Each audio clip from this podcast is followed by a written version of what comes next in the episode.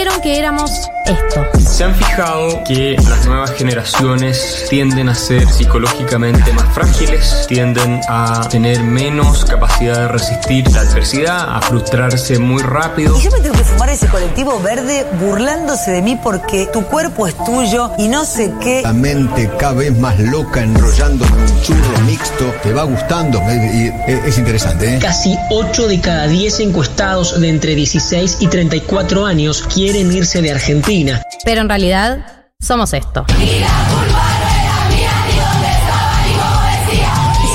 Educación sentimental que hemos recibido y que es constitutiva de nuestras maneras de responder afectivamente al mundo. Porque le doy un beso, me quiere matar a mí, la homofobia no se acepta en mi país.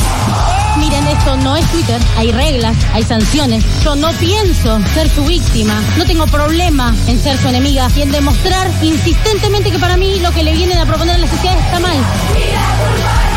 Galia Moldavsky, Martín Slipsuk y María del Mar Ramón escriben la agenda de la generación que vino a seguir conquistando derechos. Esto es 1990.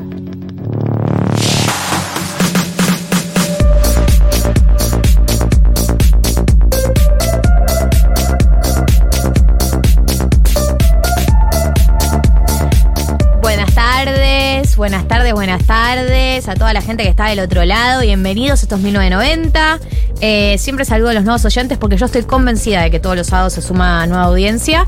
Eh, mi nombre es Galia Moldavsky y me acompañan hoy y todos, casi, casi todos los sábados, eh, Martín Slipsuk y María del Mar Ramón Vélez que están aquí conmigo. Hola Galia Moldavsky, ¿cómo estás? Hola Galia Moldavsky y hola les 1990ers. Hola, hola, Hola. hola. Hoy, eh, hoy tenemos un programa que me emociona mucho. Ay, ya. Siempre también Ay, ya. digo eso. Ay, ya. Hoy tenemos un programa, eh, primero es el anteúltimo programa de David, nuestro operador. No me hagas What? carita. What? ¿Cómo? más carita. ¿Qué? ¿Qué? ¿Qué? No me ¿Cómo? hagas carita. ¿Querés? ¿Querés? Hacete cargo, hacete cargo de que te vas.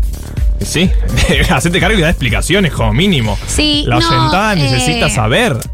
Hubo muy pocas explicaciones eh, para todos, eh, pero bueno, nosotros respetamos la libertad de, de las personas. Sí, respetamos la de libertad de las personas. El respeto es total. El respeto es total. Eh, voy a decir todos los motivos por los cuales creo que hoy es un programón y que si estás escuchando por primera vez, segunda o tercera, te tenés que quedar. A. Hoy vamos a hacer un perfil de Scioli. Vos dirás, eh, ¿qué hay nuevo para decir de Scioli? Pues ya fue candidato a presidente en el 2015, ya estuvo en la lista de candidatos a diputados, ya fue gobernador de la provincia de Buenos Aires, ya sabemos todo sobre él. Sí, eh, la pregunta que todavía no se respondió de Scioli, eh, y es la pregunta que nos motivó a hacer este perfil, es ¿por qué siempre vuelve? ¿No? Y no lo digo de mala manera, lo digo de buena manera. ¿Cómo hace para siempre volver, digamos? ¿Cómo hace para siempre volver? Tuviste una gestión en la provincia de Buenos Aires que ha tenido muchas críticas. Tú fuiste candidato a presidencia en 2015, la verdad que decir que, o sea, perdió por muy poco, o sea, no fue una, una mala candidatura, pero después de una derrota así, uno dice, bueno, chao, perfil bajo de acá en adelante. No fue un fracaso, pero fue una derrota muy fuerte. Fue una derrota fuerte y simbólicamente, más allá de la cantidad de votos, Sí. eh, fue una derrota muy fuerte. Después estuviste esto en la lista de candidatos a diputados. Ahora te mandan a la Embajada de Brasil. Se va el ministro de Desarrollo Productivo, que es un ministerio clave, porque eh, si hay algo a lo que tiene que apostar este gobierno el- durante el tiempo que le queda en el cargo es a que el país se desarrolle productivamente. Se va el Ministerio de Desarrollo Productivo y el que llaman y el que ocupa ese lugar es Daniel Scioli. La pregunta que nos motivó a hacer este perfil hoy es ¿por qué Daniel Scioli siempre vuelve? Y es algo que vamos a intentar responder en el programa de hoy. Hoy tenemos también educación sentimental. Bueno, cada ¿Tiene- tanto what? hacemos excepciones. Ha vuelto, ha vuelto, eh, vuelve de manera espontánea, porque no nos gusta que nos aprieten. No. No nos gusta que nos aprieten y nos gusta sorprender. Vuelve cuando la sentimos. La sentimos. Eh, y hoy la sentimos porque eh, están, a- están sucediendo shows. De hecho, yo voy al del sábado que viene. De el nuevo disco de Babasónicos, que es el disco Trinchera. Un disco que eh, es muy espectacular porque uno cree que ya en determinado momento las bandas ya lo han dado todo y no hay nada que lo pueda sorprender. Y es un disco que lo disfrutamos todos. Todos los que somos oyentes de Babasónicos, me parece que hay consenso. Hemos disfrutado mucho del disco Trinchera. Y por lo tanto, hoy va a tener su propia educación sentimental, se lo merece y lo va a tener el día de hoy. Eh, se lo ganó. Eh, me parece que además es el disco que consolida a Babasónicos como una banda indefectiblemente sexy. Es muy Eh, sexy el Es disco. sexy, es, es hot. Eh, Es hot. es hot, es hot, caminás y te gusta y, y te gusta moverte como Dárgelos. Me estoy moviendo como Dárgelos. Total, en si este te estás moviendo está como. Dárgelos en este momento, eso está pasando. Eh, si tuviéramos, si fuéramos streamers, lo estarían viendo. Así que va a tener la educación sentimental que merece. Hoy viene Gaby Pepe, nuestra columnista de política. eh, va a contarnos un poco sobre qué está pasando en el gobierno en este momento. Y eh, tenemos también dilemas incómodos el día de la fecha. ¿De qué va a tratar, Mechis? Tenemos un dilemita chiquito, incómodo, que la verdad eh, trajo Marto a la Bueno, mesa. bueno, Eh, bueno, Marto bueno. me comentó vía un chat que tuvimos solo entre los dos. Esto, solo- esto sucede muy pocas veces. Eh, un chat paralelo. Sucede muy dijo- pocas veces, igual se, se guardó ahí, ¿viste? Se atajó Claro. por las dudas. Gracias. Claro, totalmente atajada. Si querés te lo mostramos. Hashtag tóxica. Sí, la tóxica. Les pido por favor que me muestren el chat. Sí, me gustaría saber qué Te mostramos todo lo que hemos hablado. Sí. Eh, y Marto plantea algo con el orden, eh, con respecto al orden y la limpieza de sus espacios domésticos versus estar, no estar, limpiar. Eh, y yo le digo sí, y creo que eso además, si lo, si lo eh, ponemos y lo transversalizamos por la variable sexoafectiva, también tiene mucho que ver en los dobles estándares de género con la limpieza de tus espacios. Eh, vas a la casa de alguien chongue, es un lugar mugriento, eh, te quedás, no te quedás, cómo se reparte eso, cómo se dice, cómo se plantea. Es un dilema incómodo muy tonto, pero no. No es Eh, lo que no, me hace no, no sonreír. hables así Porque de este tus programa- dilemas. este no, te, no, te, aparte- no te desmerezcas así. es tu propia sección, no le viste digas tonta. Venimos muy de cosas familiares, trascendentales. ¿Qué hago Es con verdad lo que mi eso. familia dice de mí? Pero esto a mí me, me preocupa y creo que a todos nos preocupa. Nos interpela nuestro día a día. Eh, entonces sería el titular El orden y la limpieza aplicado a distintos ámbitos de la vida, digamos, y cómo, eh, qué vara usamos para distintos eh, ámbitos de la vida, sería una cosa así. Sí, las dobles varas. Las dobles varas con La doble a la- vara de la limpieza. La Bien, doble vara de la limpieza, Me gusta el y título. eh, lo pones en un caso más puntual. ¿Qué haces si tu chongue o pareja es un rancie? es un rancie, nos ha pasado a todas. Primero que eh, es un, seguramente es mucho más fácil, o sea, es mucho más probable que sea un rancio con O. Obvio. Eh, Las probabilidades de que sea un rancio son altas. son altas. Yes. Eh, más en determinada edad, en donde, por ejemplo, eh, la persona con la que está saliendo se acaba de mudar solo, sola, toda su vida tuvo padres que le gestionaron todo lo que tiene que ver con el orden y la limpieza, y de repente se encuentra con el mundo de autogestionarse. Hay gente a la que le pega muy bien y se pone reose, y hay gente a la que eh, está esperando todavía que alguien le haga las cosas y le pega muy mal. Así Eh, Sí, yo estoy, voy a tirar una que es polémica, pero es, es simplemente avalada por los hechos, la cultura, la sociología, la antropología y cualquier teoría de género. Eh, los varones heterosexuales, eh, sobre todo en la franja de los 20 a los 35, pero puede seguir, son unos sucios. Es sucios, son casas sucias, no limpian, les parece que eso no es importante y es una porquería. Y después esto es un problema, bueno, esto lo vamos a hablar Claro, más no, no tarde. spoiler, esto es spoiler alert de lo que va a ser el dilema incómodo del día de la fecha. Antes de irnos a escuchar un poco de música y ya meternos de lleno en el 1990 de hoy, hago la pregunta que eh, estoy haciendo todos los sábados cuando arrancamos es eh, ¿en qué contexto nos estás escuchando? Me interesa muchísimo, me fascina eh, imaginármelos ustedes eh, en todos los contextos en los que nos escuchan porque ayuda también, es una especie de censo también para saber a quiénes le estamos hablando. Eh, eso lo recibimos en el 11 40 66 000, o sea, son cuatro ceros al final. 11 40 66 000. Eh, ahí me gustaría escucharlos, escucharlas, escucharles, saber en qué contexto nos están escuchando, qué están haciendo. Y siempre me interesa saber si hay algún oyente nuevo, oyenta nueva, para que le demos la bienvenida. Ahora sí, si les parece, vamos con un poco de música. Esto es eh, Break On Through Infected Mushroom Swing Remix The Doors. O sea, este es un título larguísimo, chicos, pero los Doors. Básicamente un remix. Eh, y quédense porque hasta las 4 de la tarde estamos. La generación que puso en silencio el celular. 1990. Nunca te canses de soñar. Nunca te canses de votar. El voto es secreto, pero puede ser tu grito más fuerte. Nadie te ve, pero todos te van a escuchar. Y vos vas a estar diciendo cómo querés que sean las cosas de ahora en más. Para vos, para tu familia y para tu país. Cuando pongas la boleta, Decí, sean eternos los laureles que supimos conseguir. Y pedí, por lo que todavía no llegó, con más fe y esperanza que nunca. Sí, con más fe y esperanza que nunca. Cuando viste que sin esas dos cosas pueda ser mejor.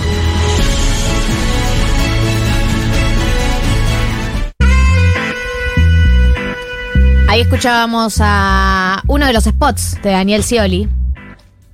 ¿Qué es lo que motiva el perfil del día de la fecha? En donde la pregunta inicial es ¿Por qué Daniel Scioli siempre vuelve? ¿O cómo hace para siempre volver, no? Hay muchos nombres de la política que han tenido sus etapas de gloria, incluso han sido candidatos, y después se pierden en el olvido, o han tenido gestiones y se pierden en el olvido. Daniel log- logra siempre reciclarse. Un primer acercamiento, una primera respuesta que se puede hacer eh, es porque siempre está, digamos, porque siempre está disponible, porque siempre está disponible, y no solo eso, siempre está disponible para casi cualquier cosa que le ofrezcan, siempre y cuando signifique formar parte.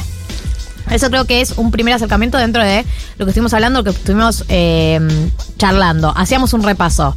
Sí, fue gobernador, fue gobernador de la provincia de Buenos Aires, fue vicepresidente, fue candidato a presidente, pero también, post todo eso, le- lo han puesto quinto en una lista de candidato a diputados y ha aceptado también. Lo han mandado a la Embajada de Brasil y ha aceptado también. Hoy le toca al Ministerio de Desarrollo Productivo, pero también podría tocarle otro lugar y yo creo que él lo hubiese aceptado también, ¿no? Esa es una primera sensación que da, como que está predispuesto.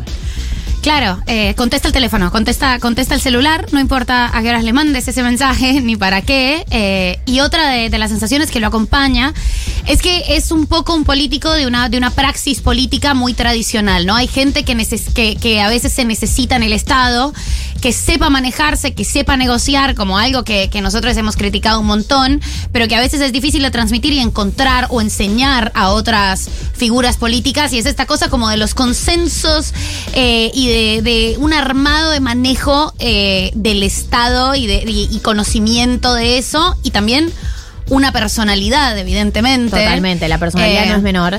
Una personalidad que eh, tiene las suficientes dosis de, de orgullo mm, bastante acotado eh, para tolerar destratos políticos eh, y para hacer siempre como una figura que, que gana mucho más crédito de lo que pierde.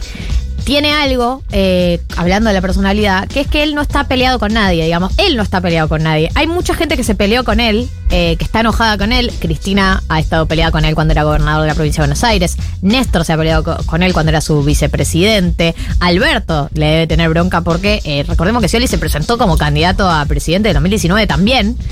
Eh, y como decías, Marto, fue el, fue el último en bajarse, Sí, o sea, ¿no? no, no se presentó formalmente, Fue sino que, precandidato. claro, Fue dijo que iba a precandidato, pero bueno. de las PASO y ¿No? fue el último en bajarse. Fue de- el último en bajarse cuando ya estaba el consenso. Digamos, todos se han enojado con él en algún momento, eh, pero él no se ha enojado con nadie, digamos, porque él tiene esta personalidad. Algunos podrían definirla como medio sumisa, ¿no? Otros podrían definirla como medio estratégica.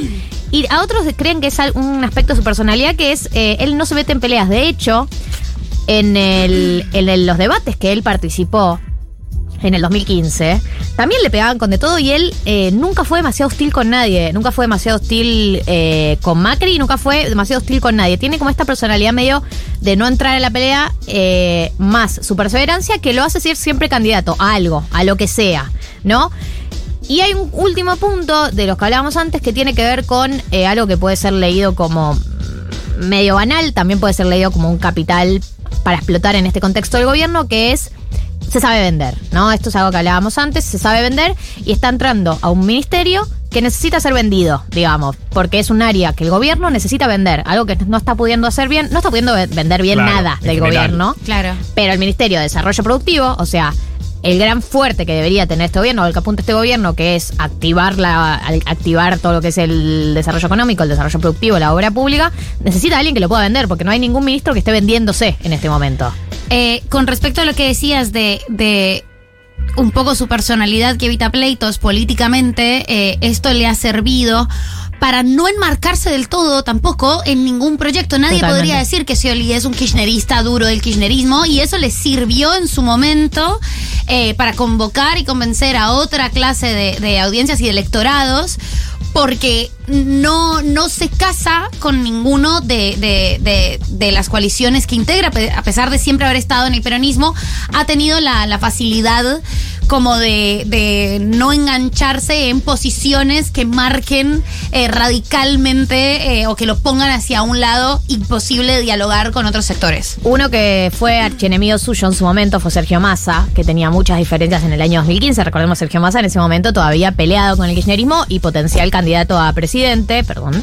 Eh, con críticas muy grandes a Daniel Scioli. De hecho, hay un evento que no es menor, que es el robo que le hacen a la casa de lo, eh, Massa Galmarini en Tigre, en donde ellos involucran de alguna manera cierta complicidad con el gobierno de la provincia de Buenos Aires y ellos le tienen mucha bronca. De hecho, Marina Galmarini, no sé si se acuerdan, cuando hicimos el perfil, Sí. se lo cruza Scioli en un estudio de televisión y lo insulta una de las veces que se cruzaron porque ellos creían que había habido cierta complicidad eh, en el gobierno de la provincia, en la policía en realidad bonaerense que había estado involucrada en ese robo.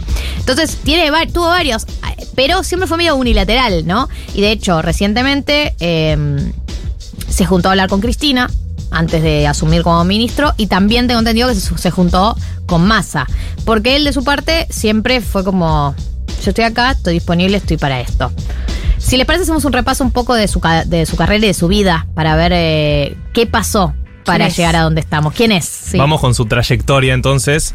Nació en el 57 en una familia de clase alta. Nosotros tal vez no lo conocemos tanto, pero su papá, José Scioli, era dueño de una casa de electrodomésticos muy conocida en una época, Casa Scioli, que de vuelta no llegamos a conocerla demasiado porque quebró en los 90, spoiler alert.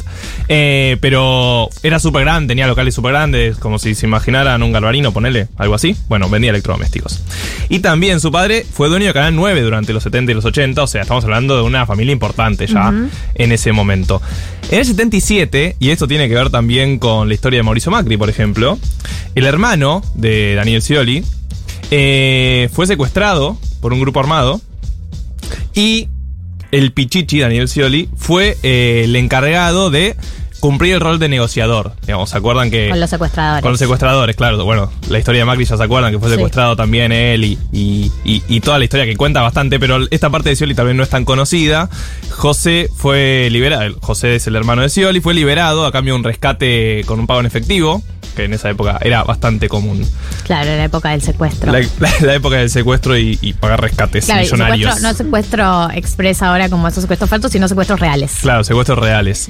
Eh, después fue el Pellegrini, Daniel Scioli, eh, y después estudió marketing en la UADE, pero no terminó la carrera, sino que la terminó recién en 2015, antes de la campaña presidencial. ¿Se acuerdan ¿Se que tenía la bastante- foto con el pizarrón? Claro, hizo La bastante con campaña con eso. Y, y bueno, ahí presentó, hizo algunas materias libres ahí. Y también tenía, ¿se acuerdan? En el 2015 que tenía toda una campaña en su contra diciendo que no se había recibido también, ¿no? Había como claro, algo. como que había pagado por recibirse. Bueno, pagó la materia, o sea, pagó para rendir Para- la, para para rendir materia, libres. la porque es una- claro, porque es la UADE, porque es una universidad privada. Rindió esa materia libre, presentó su tesis y se recibió. Bien. Pero eh, volvemos para atrás. Claro. Porque nos salteamos muchísimos años. ¿Por qué fue conocido Scioli en realidad? Por ser motonauta. eh, uno de los tantos deportistas que después saltan a la política. Claro, los una outsiders. larga en este país. Sí, los Outsiders. Empezó en el 86, fue eh, escalando hasta llegar a subcampeón mundial.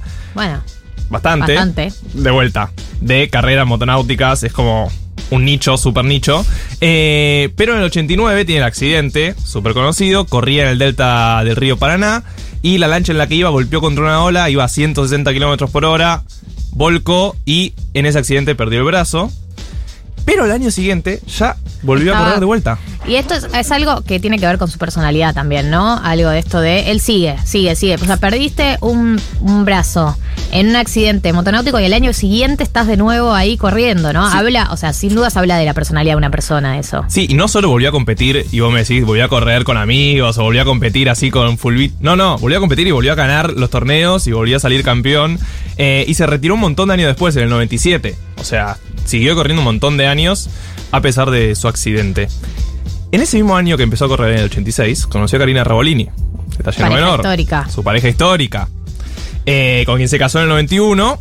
Después se separaron en el 98, volvieron, se separaron, volvieron. En el 2015 estaban juntos, pero todos sabían que no estaban juntos en la realidad, como que sostenían medio esa pareja para las Sí. elecciones y después de las elecciones se blanqueó que no estaban juntos hacía tiempo ya. Claro, hacía tiempo. Hacía mucho tiempo. Sí. Y la historia con quién salía Cali, Karina, Karina. que estaba en el avión. Que porque- durante las, ya durante la, la candidatura de Scioli del 2015 ya se rumoreaba con quién salía. Digamos, pero bueno, para la afuera, esas estructuras que mantiene la política medio arcaicas, como la de la primera dama, etcétera, que es, yo- todos sabemos que no están juntos, pero por algún motivo a, a la, a la gente que te va a votar le importa mucho pensar que esa sí, pareja sí. sigue estando conformada. Pero bueno, Es tremendo. el mundo en el que vivimos. Bueno, pero paralelo a su historia deportiva, ya era un empresario, recordemos, venía de familia eh, de la casa Scioli, de mucha guita, entonces él era empresario, obvio, no es que solo vivía de, de su carrera como motonauta. Eh, bueno, integró el directorio de esta casa Scioli y también eh, fue el que trajo Electrolux, Sí, la marca a la sí. Argentina. Bien. Eh, y fue director de esa empresa, que después también no le fue tan bien, pero fue director de esa empresa, o sea, le iba bastante bien en los 90. Eh, pero En el 97, ¿no? Hace el salto a la política. recién en el 97 se desató la política por un llamado, por un encuentro con eh, el entonces presidente. Claro, eh, el entonces presidente Carlos Saúl. Carlos, Carlos Saúl. Carlos, Carlos Saúl Menem, que además inaugura o, o Scioli se suma como al, al venir de- del deporte con una, una tradición muy menemista de vincular a deportistas. Claro, muy menemista que deportistas salten a la política. Muy menemista, pero también eh, a personas eh, del espectáculo. Y ellos se conocen justamente, Scioli y Menem, en la vida nocturna. En, en Scioli Un integraba. clásico, ¿no? Te, te encontrás Eh, una noche de gira, decís, che, te veo potencial. Te veo ¿A quién no le Hoy está pasó? medio roto, Eh, pero siento que de día puede ser muy buen candidato. Podrías, podría ser, ¿por qué no? Diputado por la ciudad de Buenos Aires, diputado nacional por la ciudad de Buenos Aires. ¿Quién te dice? Eh, pero es. A mí me, re- me resulta muy curioso porque eso es algo que, que después eh, se, se perdió un poco, ¿no? Cuando acaba el menemismo, esos lugares de, de conocerse muy la en la nocturnidad y en el jet set. eh, porque Scioli era del jet set, era un empresario, deportista, casado con una modelo. eh, jet, ADN jet set. Totalmente. Sí, y después eso quedó, aparte hoy en día sigue pasando, eso de los deportistas que saltan a la política. Y, y el, y, el, y el diputado que sale con una modelo también. Hay mucho político que también se posiciona de esa manera, ¿no? Que le hace quedar bien salir con una modelo. Sí, súper, bueno. Eh, le, le da cierta, cierta cosa Sí, medio cool, medio estatus. Eh, pero bueno, empezó como diputado nacional, como decía María, en el 97. Eh, después en el 2001 fue reelecto, pero estuvo un par de meses y tomó licencia porque Adolfo Rodríguez A lo llama para ser ministro de Turismo y Deporte de la Nación. Y después siguió con Eduardo Dualde, recuerden, en 2001, mucho presidente y demás. Bueno, con Dualde siguió ahí en el ministerio. Se quedó, se quedó, vio luz y entró y se quedó ahí, atornillado, y se quedó hasta las elecciones de 2003. Claro. Que Néstor lo lleva como candidato a vicepresidente. Es un salto muy grande. Eh, Néstor lo lleva como candidato a vicepresidente por idea de Dualde. Ya Dualde peleado con Menem. eh, y este era un funcionario dualdista. Y recordemos que Néstor también venía eh, Sí. con la idea de ser totalmente orgánico a Dualde. Y Néstor y Scioli no tenían ningún vínculo. Eran de palos totalmente distintos. Se conocen en una cena en el departamento eh, de los Kirchner en Recoleta.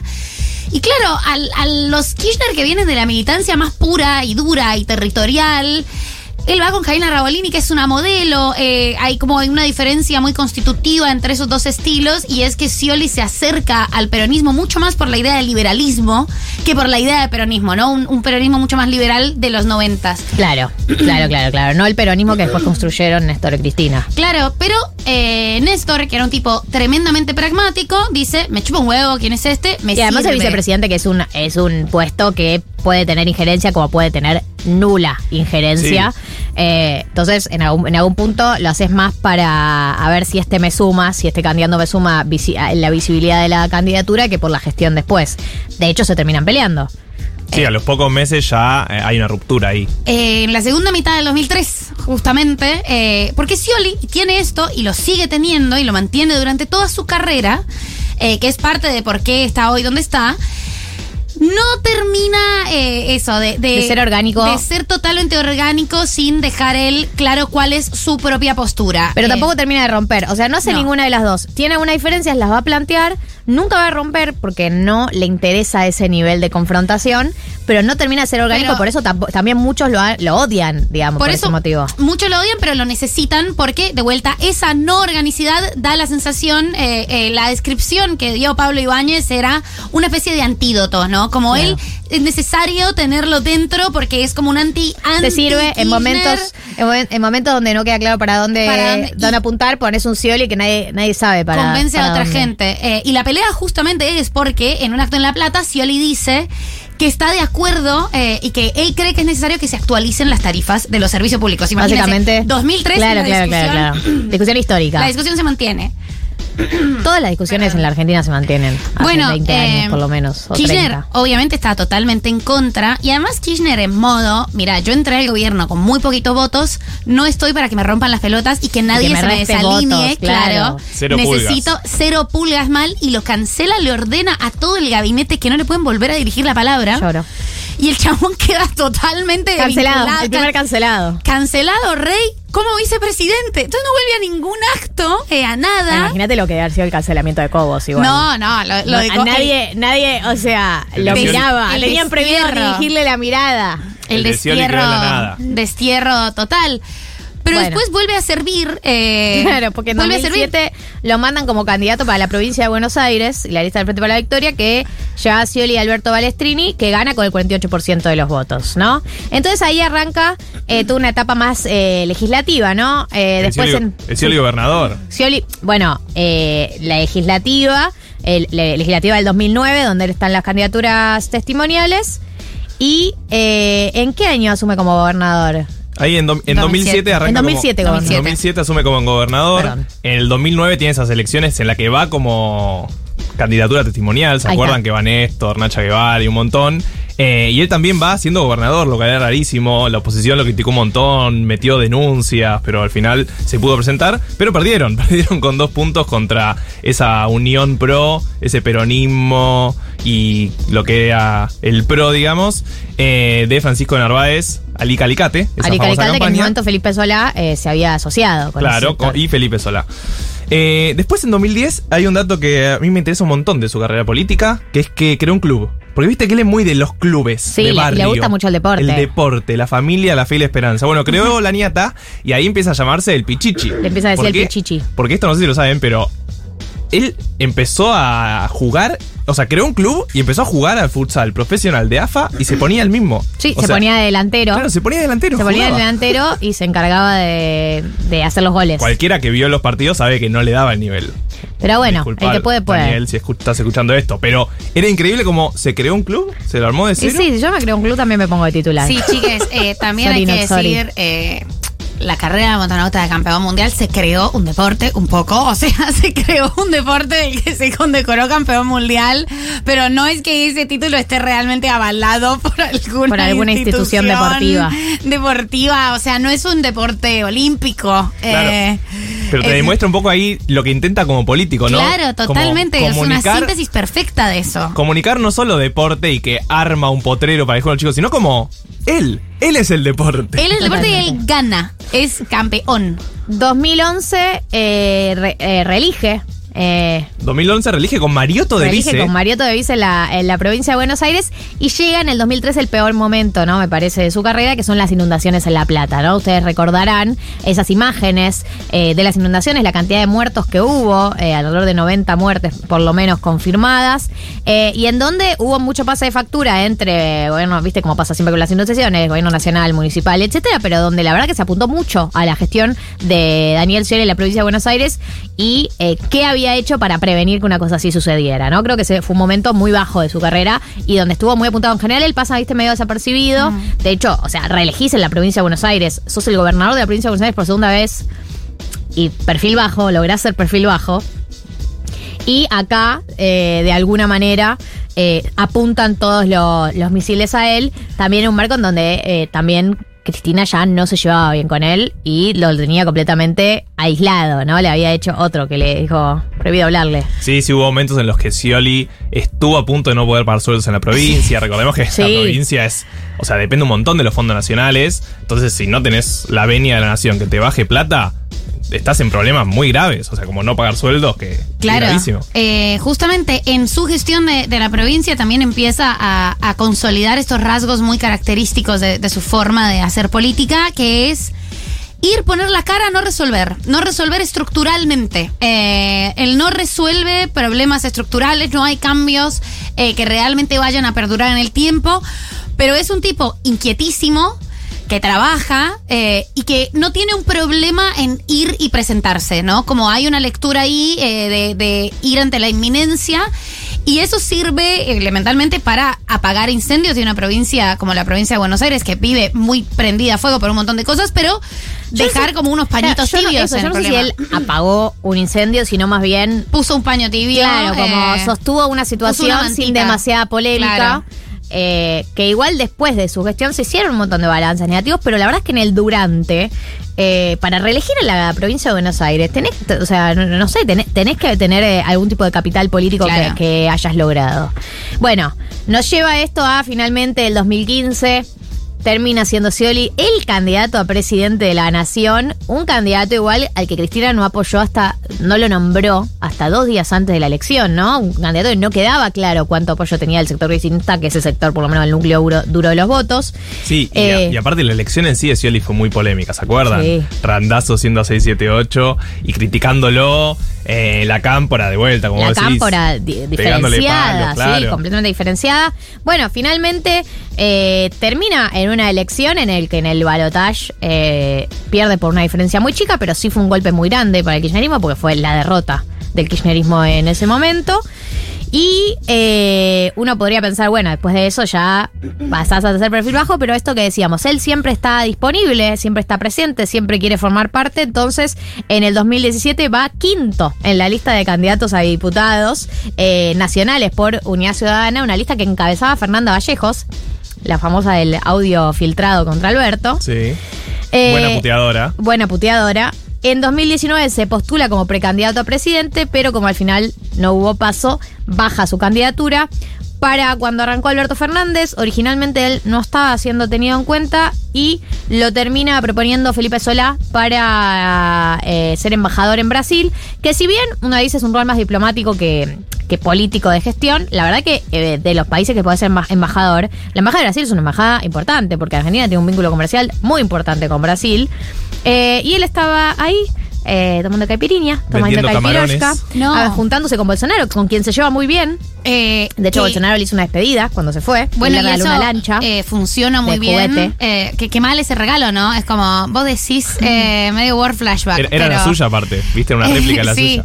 pero también hay algo que, que funciona bien en la personalidad Scioli y la gestión Scioli, y es que recordemos que cuando asume la tensión entre el gobierno Brasil, Bolsonaro y el gobierno Alberto Fernández Totalmente. está eh, es, es on fire. Y él como es él va tipo, "Oilis". Y él como es él va en total como no tengo nada que ver con nadie, ¿cómo estás? ¿Te gustan los alfajores Sabana? Comete uno. Sí. Eh, Él, buena onda con Bolsonaro, se sacaron varias fotos juntos a lo largo de, de la gestión de él en, en Brasil. Eh, buena onda con Bolsonaro mm, y también muy buena onda con Lula.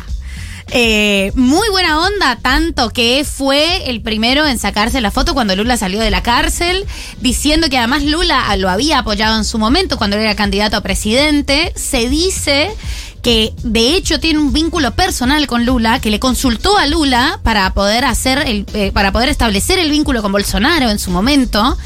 No rompió ninguna de las relaciones. Es, Es la- la increíble, capacidad de Scioli, es la, la capacidad de. Scioli. Eh, y eso sirvió para que Argentina pudiera reparar un montón de vínculos comerciales muy importantes que estaban en eh, sí, sí, entre, porque, le han pegado mucho a Bolsonaro, Claro, lógicamente, pero bueno, la- hay una realidad que es tenemos una dependencia del comercio con Brasil y no se puede negar.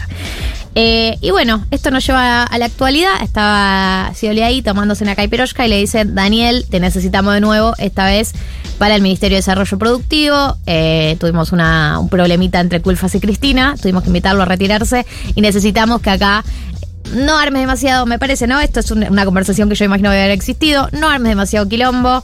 Eh, ya está todo medio encaminado, ¿no? Tenemos el hidrógeno verde, el gasoducto andando. Te pido que te encargues de mantener en pie este ministerio. Queremos terminar bien este año. Y Daniel dijo: No soy caniche, pero estoy. Sí, pero aparte, y en 2023 vemos. Y en ¿no? 2023 vemos, por Porque supuesto. es la otra discusión que se viene. Por supuesto. Eh, así que un poco esta es la historia, la trayectoria y el camino que recorrió Daniel Scioli para hoy ser nuestro ministro de Desarrollo Productivo. Daniel, éxitos en lo que se viene. Vamos a escuchar ahora la Dame Blanche.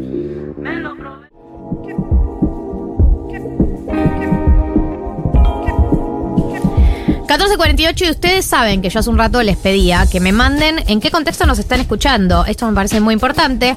Y eh, han mandado muchos mensajes contando en dónde nos están escuchando o cómo nos están escuchando. Como por ejemplo, les escucho mientras me baño en un parlantito que tengo a prueba de agua. es muy importante tener un parlante que uno pueda llevar al baño. Yo me compré un parlantito solo para eso. Porque el celular, No. hemos aprendido que un poquito se destruye con ese vapor Por supuesto. tenso. Eh, hola, 1990, los escucho volviendo del trabajo a casa en colectivo. Ese, estoy en Bariloche mirando el lago por la ventana. ¿Quién pudiera? Eh, quien pudiera, igual te mandamos un besito, vos que también laburás los sábados. Por supuesto, sos, sos de los nuestros. Sos, eh, nos entendemos. Eh, mi nombre es Giselle, soy casi del 88, casi 90 y me sumé hace poquito. Ahora me acompañan todos los sábados mientras trabajo. Bueno, bienvenida Giselle, eso primero. Segundo, eh, éxitos en la jornada laboral. Y tercero, no te vayas. Giselle, quédate acá con nosotros. Prometemos seguir eh, escalando en calidad y en cantidad de programas. A ver qué dice la gente. Olis, aquí Noé de General Pico La Pampa. Eh, los estoy escuchando mientras hago limpieza profunda y jardinería en el patio. Hermoso.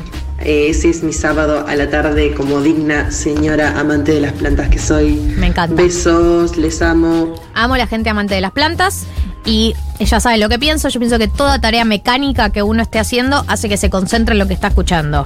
Eh, ¿Me explico? Si estoy haciendo algo con las manos y estoy escuchando algo de fondo, estoy prestando mucha atención a lo que hago, eh, a lo que está sonando. Sí. Es algo que pasa con él cuando lavo los platos y escucho un podcast. ¿Y cómo estás con cerámica? Contémosle a la gente. Muy bien. Eh, ahora Reina, vamos a ¿no? hablar sobre eso, sobre los tiempos de la cerámica, que es algo que, que me tiene medio mal. Preocupada. Buen sábado 1990. Acá escuchándoles en mi guardia hospitalaria. Tengo hasta mañana, así que sigo con la foto prendida todo el día. Saluditos de Mendoza.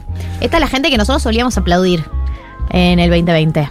Sí, el igual- personal de la salud. Eh, tengo un, un gran respeto por el personal de la salud. Eh, Por y, supuesto. eh, por supu- el- estoy en mi guardia y que nos estén escuchando me da, me da emoción. Está salvando vidas. Sí, Gracias y, a decidía, nosotros. y decide que la acompañemos. Y por transitividad, nosotros Sí. también estamos salvando Un aplauso para vidas. nosotros. Así Un que para bien. nosotros. Claro que sí. Gracias 1990 Bien, por salvar todas esas vidas. Bien, Mechis. Viene a todos. Acá Eh, tenemos una compatriota tuya. A ver. Mechis. ¡Eh! Escuchando una parrilla argenta en Bogotá, laburando. No sé si es compatriota, pero está en Bogotá, así que. Está en Bogotá. Le mandamos un saludo. ¿Qué opinas de la gente que va a una parrilla argenta en Bogotá? Es una pésima decisión. ¿Por qué lo harías? Eh, está mal, es triste, no está bien, no es una buena experiencia. Ok, bueno. No a ver, recomiendo. a ver lo que dicen. Hola chiques. Bueno, escucho la foto siempre, pero a ustedes es la primera vez que los escucho. Así Hola. que, olis. Y mm, los escucho mientras estoy por almorzar algo y salir a disfrutar de este bello día. Besos. Salí con los auris. Primero, bienvenida. eh, Cero a esta tóxica, persona. Mechis. Salí con los auris. Bienvenida a esta persona. Eh, contanos después tus sensaciones después de este primer 1990. Eh, ¿qué, qué, qué balance haces? Acá mandan una foto de una persona que está almorzando una pizza de noche con un mate, o sea, pizza recalentada. Oh. Yo lo que veo es el paraíso frente a mis ojos. Yo realmente puedo pensar en muy pocos desayunos mejores que este. Bueno, almuerzo, pero Claro, si un fuera desayuno desayuno. de las 3 de la tarde. Si fuera desayuno, no lo juzgaría tampoco. Es un brunch, ¿no? Es una Es- es un brunch. O sea, el, bra- el, brunch. el brunch eh, del subdesarrollo, digamos. Sí, sí, no, bien, pizza bueno. regaletada Un y mate, argento. digamos. Pero- falta el abocado. Eh, estamos muy cerca de que nos vendan pizza recalentada de brunch y pagar por eso, eh, pagar tontamente por eso. Así es el capitalismo. Agua para mate. Tres Total, lucas. to- tres lucas, totalmente. A verlos. Buenos días, Futurockers. Buenos días. Los escucho desde Piriápolis, Uruguay, Bueno, almorzando. Me vine a pasar el fin de semana acá El fin de porque semana. mi padre me pidió la casa en Montevideo. Ah. Ya no se sabe quién es el padre de quién acá. Pasa mucho Les con- mando un beso. No, amigo, yo te digo algo. Eh, la- las confusiones de los roles entre padres e hijos es algo que pasa a partir de determinada edad. Uno ya no sabe quién es el padre de quién. Son cosas muy normales. Te pidió la casa de Montevideo como por algún motivo. Ay, ya. Me parece No, que me había, que había sí, ¿no? tono picante. Eso Había sí. un tonito Ahí medio raro. Medio adolescente, ¿no? Él te mandó a Piriápolis y te pagó, te pagó el pasaje, te pagó el no, hotel. no, algo. no, no. A mí se le pidió la casa en Montevideo. Esta persona vive en Montevideo. El padre vive en Piriápolis. Ah, intercambiaron. Intercambiaron. Hicieron switch. Ay, Dios, eh, lo haces O por ahí no supuesto. vive en Piriápolis el padre, simplemente lo echó al hijo de su padre. claro, si lo mandó de vacaciones. No lo garantizó, Sería le épico. garantizó. Eso estaría bien. Eh, igual, toda la secuencia es muy desagradable, si es como nos lo estamos imaginando. No, lo ¿por rehaces, eh, que, que tu padre va de trampa a tu departamento o algo así. Es como, por supuesto, papi, te lo presto. No quiero saber nada. No quiero volver a hablar de este tema. quiero que todo lo que tocaste sea incinerado. Sí. La puerta. Sí, sí, sí, sí. Prende fuego el departamento y después vuelvo. fuego el departamento Ay, y nunca volvemos a hablar de esto. O Sí. Como lo vas a hacer, pero eso. Eh, a mí me pasó eh, hace poco cuando iba de mi viejo a cuidar a Kipe, al, al perrito, eh, que dormía en la cama de mi viejo, claro, porque no hay otra cama. Yo me acostaba y decía, no, no, quiero pensar. No No, soy quiero ubicarse ese, ese reality en TV que tiene la luz ultravioleta. Sí. no, No, no, no, quiero no. que haya luz ultravioleta en esta cama. Nos quemó el cerebro no ese sé lo que reality. puede haber. Sí, totalmente, ¿No? Totalmente. Eh, pero haces el favor, por supuesto, y por ahí, eh, en, para aumentar la confusión, le puede pasar eh, a tu padre que se ponga en modo, no tengo con quién hablar, te quiero contar mis dilemas emocionales, papá, te pido por favor que te tengas. O sea, te Realmente, pido, me, me pasa todos los días de mi vida. Eh, acá dicen cocinando para llegar a fin de mes y pasa eh, una foto de cuatro pizzas caseras, metiéndolas en, en formato prepizza al horno, como que se prepara una prepizza casera y ya le quedan. Yo le tengo todo el respeto igual a la gente que se cocina y planifica el mes, así que estoy muy a favor de esto que estoy viendo. Acá dicen, estoy escuchando mientras amaso un pan y se hace la hora de ir a vacunarme con refuerzo COVID. Un beso para Agustina, la chica que me gusta, Ulises de Balvanera. Me encanta que nos utilicen como medio para comunicarse con personas que le gustan. La chica que me gusta, aparte, más tiernis. Muy tierno. Acá escuchándolos y haciendo un budín de mandarina. Riquísimo. Me interesa muchísimo la idea de un budín de mandarina.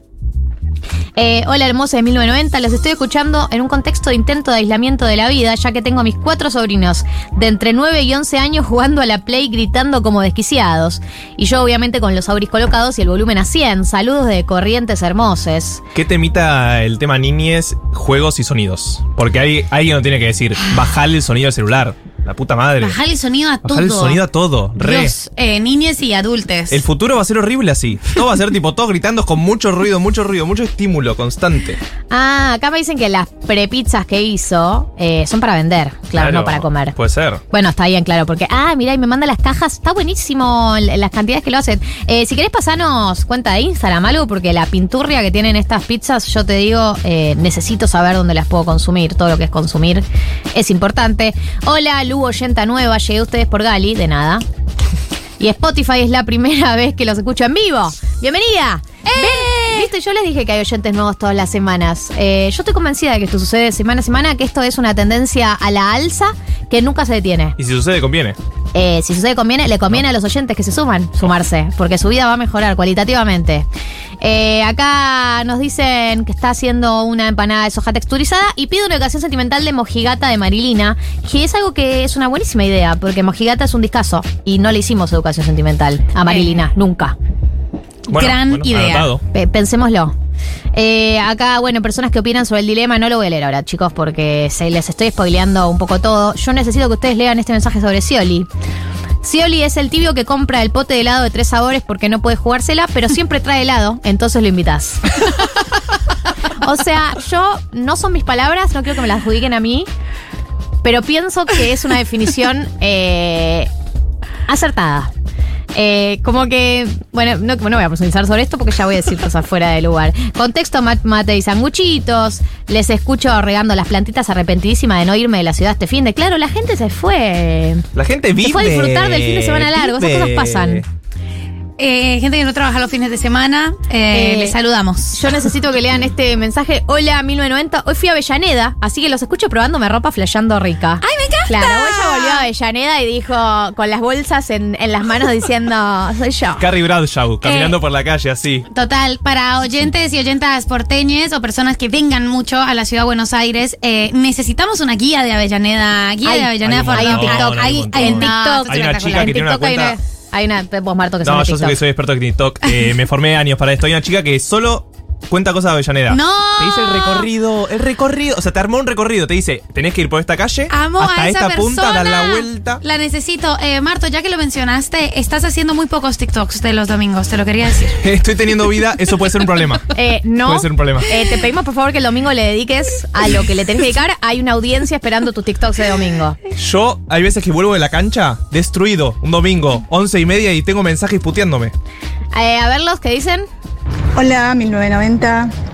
Yo los vengo escuchando hace un rato. Este, llegué también a través de Galia, que Bueno, la bueno, sigo bueno. en varias, este, en, en varios programas. Y Varios programas. un poquito de vergüencita me da porque tengo 57 Estoy años. hasta en la sopa, Pero chicos. disfruto Infumable. mucho del programa. Es muy interesante eh, todos los aportes que hacen y eh, los siento muy sólidos. Me, me interesa mucho escucharlos. Muy tierno este Gracias mensaje. por alegrarme las tardes de los sábados. No, gracias a vos por mandar un mensaje tan Hermosa, hermoso. Que a mí me digan, hermosa. te escucho sólida, es uno de los mejores halagos que me puede decir alguien. O sea, decime te escucho sólida y no me digas nada más. Eh, quiero leer este mensaje antes de irnos. Dice, acá oyente nueva, cuenten sobre el programa. Ah, bueno. Yo te voy a contar algo. En julio cumplimos dos años. El 11 de julio cumplimos dos años. Hay mucho para contar. ¿Qué, qué- si, tu- si tuvieran que decir algo sobre el programa en um, algunas líneas? La, la vida del programa. 1990, dos puntos. ¿Qué decirte que no sepas? Loquito lindo. Muy amigo de sus amigos. A mí siempre está cuando lo necesitas. Pero cuando se enoja, uff, se enoja. decirte que no sepas loquito lindo. No voy a poder volver. Porque me lo imagino con la caligrafía. Eh, una experiencia. una experiencia hermosa. Eh, a ver, es un programa que intenta. Es un programa de fin de semana. Para mí es una característica que tiene, que es no, no solemos estar subidos a la agenda de la semana, tenemos nuestra propia agenda, que es los temas que nos interesan a nosotros. Hay una sección que fue la sección hit histórica, que ahora tiene menos participación que antes, pero que hoy va a haber, si es la primera vez que lo escuchás, que es Educación Sentimental, una sección donde analizamos letras de canciones románticas y eh, buscamos un poco a ver qué, qué quieren decir. Eh, todas las otras educaciones sentimentales están en Spotify. Eh, nos gustan hacer perfiles de políticos y políticas. Nos gusta la rosca. Nos gusta la rosca. Hoy viene Gaby Pepe, ya llegó. va- va- Vas a escuchar un poco de rosca. Eh, nos gusta hablar. eh, de las emociones y de cómo nos vinculamos con el mundo. María suele estar a, cargo de ese área en su columna que son los dilemas incómodos, eh, en donde nos hacemos preguntas sobre básicamente cómo nos vinculamos con el mundo y con la gente y cosas que nos ponen menos, medio, mm, con las que no nos sentimos cómodos, pero se blanquean, digamos. Nos gusta mucho discutir. Eh, Nos gusta mucho discutir. Somos un, un programa particularmente poco baja línea, ¿no? Como. No nos gusta decirte cómo vivir la vida. No nos gusta decirte cómo vivir la vida, no sabemos, nos gusta poner en tensión las cosas incluso que nosotros creemos entre nosotros eh, y tener como todo el tiempo, re- reivindicar mucho la duda, reivindicar la duda. María reivindica mucho la duda, eso es verdad. Eh, Y- Tenemos a Marto, que es economista, perdón. Hola, ¿cómo te va? Eh, y suele explicarnos literalmente todo desde cero. Nos ha, nos ha explicado desde lo más básico a lo más complejo. Eh, tiene su, co- su columna, que es el glosario de economía. Ahora estamos en instancia de glosario financiero, que es más sobre el tema qué hacer con la plata que te sobra, si es que te sobra plata. Eh, y Nos gusta compartir la comida. nos gusta muchísimo compartir com- la comida, hablar de comida, nos gusta el cine, nos gusta un poco de todo y es un programa que tiene un poco de todo y creo que eso es lo lindo, que no estamos atados a ninguna agenda en particular. Eh, quédate y vas a descubrir un poco de esto, también pueden encontrarnos en Spotify y ya que están, denle seguir. Si les parece eh, que ya está Gaby Pepe, vamos a una breve pausa y seguimos con más 1990 que te recuerdo, va de 2 a 4 de la tarde. 1990. El soundtrack de la limpieza del fin de semana.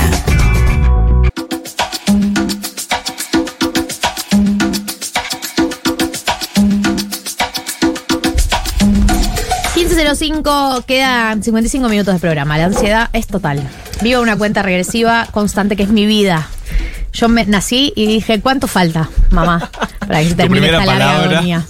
Dije, ¿cuánto falta, mamá? Eh, pero bueno, hay que disfrutar la vida en el medio y por ese motivo, entre otros motivos, está Gaby y Pepe. Sí, esto es eh, el pesimismo con el que vivo el día a día. No sé si es para disfrutar la vida, lo mío, lo que les traigo, Sí, pero voy a Gaby. tratar. Sí. Gaby. ¿Cómo les va? Esa carga está sobre tus hombros. No, Queremos sí. disfrutar la vida. Es que el tema que traje, no sé, chicos, si es. eh, ¿Cuál es el bueno. tema? ¿Cuál es el tema? Traje tema planes sociales. Me encanta. Eh, la, Excelente. la discusión. La me, parece, discusión. mu- me parece espectacular esto. Planes sociales y también la relación del gobierno con las organizaciones sociales. Totalmente, eh, es un tema que está recontra en la agenda porque estuvieron esta semana full movilización, amenazando Sí. con acampar. Las organizaciones sociales opositoras al gobierno, más de izquierda. Hoy hay un banderazo de las organizaciones sociales afines al gobierno para apoyar el eh, proyecto de renta inesperada. Ah, ok, eso entonces es en apoyo a la movilización, digamos. Es en apoyo, por ahí vamos, ¿no? Eh, es en apoyo al proyecto de renta inesperada, pero además hay un reclamo que es por la agenda de las organizaciones sociales, que tiene que ver con varias cuestiones, con varios eh, proyectos de ley que están ahí medio dormidos en el Congreso. Uno, uno, por ejemplo, es el moderno tributo social, pero también lo que venían reclamando las organizaciones sociales, que ustedes recuerdan que hubo una movilización muy masiva el primero de mayo, era la, el armado de la famosa Agencia de la Economía Popular. Sí, que eso viene hace tiempo, esa, ese pedido. Eso viene hace tiempo, se lo había prometido el presidente Alberto Fernández a las organizaciones sociales que, que apoyan al gobierno. Iba a ser una suerte de ministerio. Después dijeron que el ministerio no daba. Iba a salir una parte de la estructura del Ministerio de Desarrollo Social. Después dijeron no, ministerio no da. Eh, eh, bueno, entonces iba a ser una agencia. Después dijeron no, agencia no, porque la idea era que el INAES estuviera dentro de esa estructura y resulta que el INAES es un organismo autárquico, entonces no puede estar dentro de una agencia. Bueno, Claro. quedó ahí como De- trabado. De, qué manera no? Eh, quería poner en contexto, por ahí para la gente que está escuchando, que eh, todo este debate que ahora llega a nivel gabinete es un debate histórico de los trabajadores de la economía popular, eh, con el peronismo más clásico, de, bueno, evidentemente los puestos de trabajo no se están generando de manera clásica, Exacto. en blanco, eh, con todos los derechos. Lo que hay es un grupo de trabajadores enorme que está eh, de manera irregular, informal, lo que hay que dar es darle un marco. Exactamente. Esa es un poco la agenda de la economía popular. Eso el presidente lo tomó de alguna forma, pero empezó a hacer mucho ruido dentro del peronismo esto de darles un espacio de poder, ¿no? Como sacar una suerte de un pedazo del Ministerio de Desarrollo Social para armar otra estructura paralela. Eso empezó a hacer mucho ruido en el territorio, ¿no? Los intendentes, los gobernadores.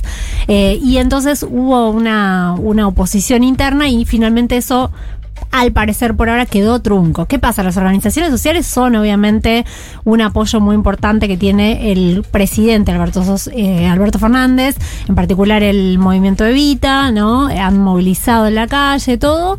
Pero ahora lo que dicen muchos miembros del gabinete es saben que a la hora de las eh, elecciones lo que va a importar en definitiva es si le mejoramos o no le mejoramos la vida de los argentinos y las argentinas y no si el movimiento Evita está en la calle apoyando al presidente o no. Bueno, y ahí nos vamos a meter con el otro tema, que es qué es lo que están planteando los gobernadores, los este, intendentes sobre las organizaciones sociales.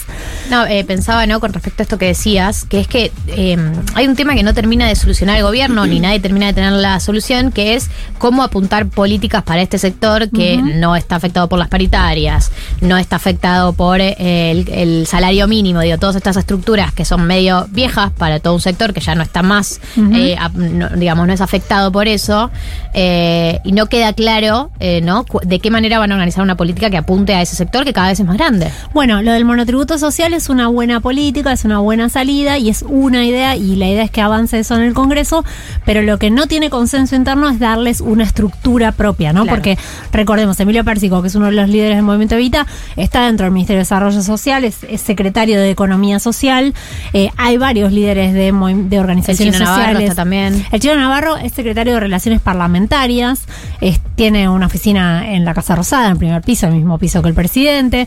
Entonces digo, están integrados las organizaciones sociales al gobierno, pero lo que no quieren eh, el peronismo territorial, digamos, es darle más poder y una Claro. estructura de poder. Y ahí viene, sí. Gaby, una pregunta eh, también más de, de contexto.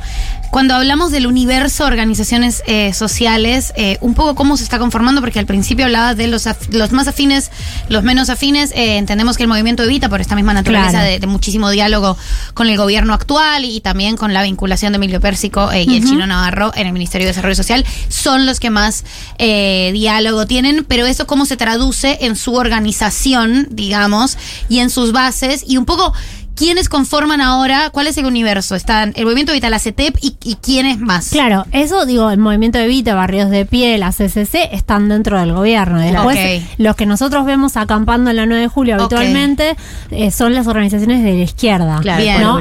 Ahí es donde eh, el ministro de Desarrollo Social, Juan Chizabaleta, eh, dijo varias veces no va a haber más altas de planes sociales, Claro. que es un poco lo que están reclamando. Y acá viene la segunda parte de este tema, que es, bueno, Los gobernadores se estuvieron reuniendo con el presidente y también hubo una reunión eh, hace un par de semanas de los gobernadores del Norte Grande en Tucumán, a la que fue Juan Chizabaleta, ministro de Desarrollo, y están planteando algunas cuestiones muy puntuales que tienen que ver con los planes sociales. ¿Qué están planteando? Primero, eh, que no se den más altas de planes sociales. Y lo que trasladan es eh, eh, una, un reclamo de empresarios del norte de que no consiguen mano de obra para diferentes sectores porque hay gente que no quiere dejar los planes sociales para ir al trabajo, para ingresar al trabajo formal. Esto tiene varias aristas. Por un lado, ¿qué pasa? Perdón, Si porque si tenés un trabajo formal no podés eh, recibir el plan social. Exactamente, hay una incompatibilidad, ¿no? Del potenciar trabajo con un empleo formal. Tiene varias aristas, porque por un lado uno dice, ¿y por qué la gente no quiere dejar el plan potenciar y pasar a, una, a un empleo formal? Y porque tal vez el empleo formal paga muy poco, ¿no? Claro. Entonces eh, dice, no, no porque esto lo voy a perder y me voy a ir tal vez a trabajar, no sé, a la zafra. Son trabajos a veces temporarios, ¿no? Entonces mucha gente entiende que no le conviene hacer ese pase, por eso no lo hace. Yo lo estuve hablando de otro día con un gobernador, le digo, ¿no será que pagan poco, no? Este, y me dice, bueno, lo que pasa es que se pagan también los salarios de convenio. Entonces, en todo caso, me decía el otro día, por ejemplo, Gerardo Morales, en todo caso, lo que nosotros estamos planteando es que durante un tiempo, mientras estamos en esta situación económica tan frágil, eh, se pueda mantener, o sea, no haya incompatibilidad entre el plan y el trabajo. O sea, Claro. que se puedan hacer las- críticas que van a saltar por eso igual no me imagino si ya hay críticas hoy en día. Imagínate, se pueden hacer las dos cosas. Eh, ahora hay otra cuestión, ¿no? Eh, hay en este momento 1,2 millones de planes potenciar. Plan potenciar, para que tengan una idea, eh, ahora la- eh, los titulares del plan potenciar van a cobrar en junio 22 mil pesos. Es un, obviamente es un número bajo. Eh, ¿Qué pasa? Cada eh, titular de plan social está asignado a una unidad de gestión. Esa unidad de gestión puede ser una organización social, el- un gobierno provincial o la- una municipalidad. Hay eh, hasta el momento, hasta el primero de junio, 176 mil pedidos de cambio de unidad de gestión. Esto es un trámite muy simple. Vos entras a la página del Ministerio de Desarrollo Social, estás en una unidad de gestión, pedís el pase a otra unidad de gestión. ¿Cualquier Por- persona puede pedirlo? Cualquier persona puede pedirlo, pero el que da lo que hay final es el Ministerio de Desarrollo. Eh, ¿Por qué temas se piden? Bueno, en el 70% de los casos eh, es por cambio de rubro, ¿no? De pronto vos estás eh, anotada como albanil, pero en realidad querés hacer algo de electricidad, bueno, cambio de rubro. Y en el 25% de los casos hay otros temas. Hay, hay, eh, hay casos que es mudanza, 15% más o menos mudanza, y después hay otro porcentaje que son otros temas. Y en ese otros entra, por ejemplo, que hay 7.000 personas que hablaron de irregularidades y de que las organizaciones sociales les piden eh, un bono, ¿no? Eh, se quedan con una, Una parte cometa. se quedan con una parte del plan, los obligan a ir a las marchas, los obligan a asistir, a asistir a determinadas cosas. Bueno, entonces lo que están diciendo es, hay un problema en esos cambios de unidad de gestión que están pidiendo los titulares del plan y eh, tenemos que lograr que sea más eh, fácil, ¿no? Es para el titular del plan poder pasar de una unidad de gestión a la otra. El otro punto es que en las provincias hay eh, mesas de producción a donde están sentados eh, empresarios, cámaras empresarias, ministro de Trabajo, ministro de Desarrollo eh, Nacional, ministro de Desarrollo Local, y lo que se hace ahí es, por ejemplo, decirle a los empresarios, bueno, a ver, ¿qué rubro ne- están necesitando ustedes? Bueno, por el que el empresario te dice, no, yo necesito trabajadores textiles. Bueno, perfecto se fijan en la base de datos del Ministerio de Desarrollo Social, la gente que está inscripta, y dicen, bueno, tengo en esta zona tantas personas, tantas personas, tantas otras personas que podrían eh, ingresar al trabajo formal en este área. Es un trabajo de hormiga, ¿no? Claro. Obviamente. Eh, pero eso está, está sucediendo, tiene que ver con esto de la transformación de planes en em, trabajo formal.